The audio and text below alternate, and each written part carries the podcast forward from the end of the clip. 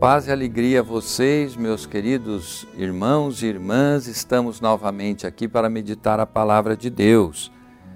Eu sou Dom Pedro Cipollini, bispo da Diocese de Santo André, aqui no Grande ABC, e nesse momento nós queremos, nesta palavra de Deus, Verbo, procurar meditar o que o Senhor nos ensina.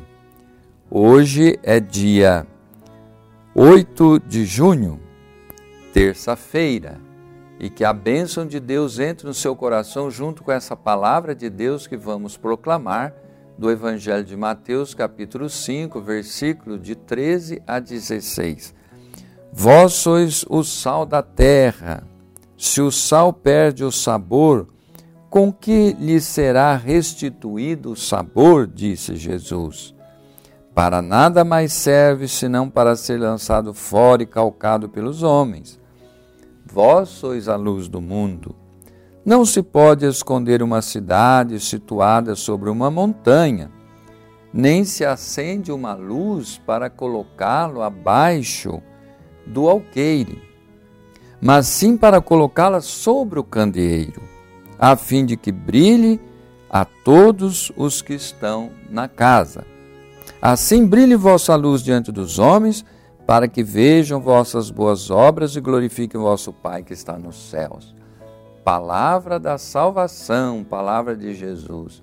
Olha só, terminada a proclamação das bem-aventuranças, Jesus convida os seus discípulos e a multidão a serem agentes transformadores da sociedade.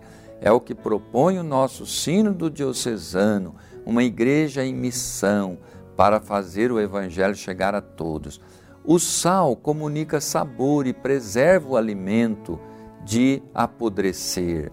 Os cristãos devem embeber-se da vitalidade, entusiasmo, convicção e alegria em vista do reino de Deus. Sem características como essas, a comunidade não terá vivacidade para é, anunciar o Evangelho, será carente de fé, fraternidade e esperança.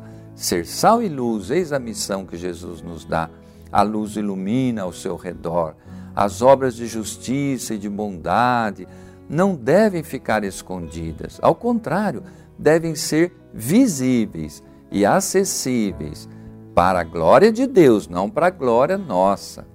Cristãos e cristãs poderão conquistar multidões de pessoas pela força do testemunho, se virem o testemunho de comunidades autenticamente fraternas, isto será sempre uma luz que atrai.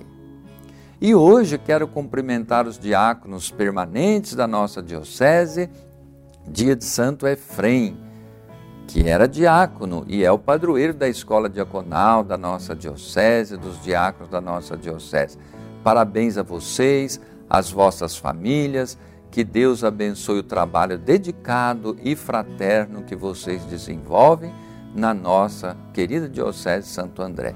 E agora abençoa a todos que nos ouvem com a bênção de Deus. Senhor esteja convosco, Ele está no meio de nós. Abençoe-vos o Deus Todo-Poderoso, Pai, Filho, Espírito Santo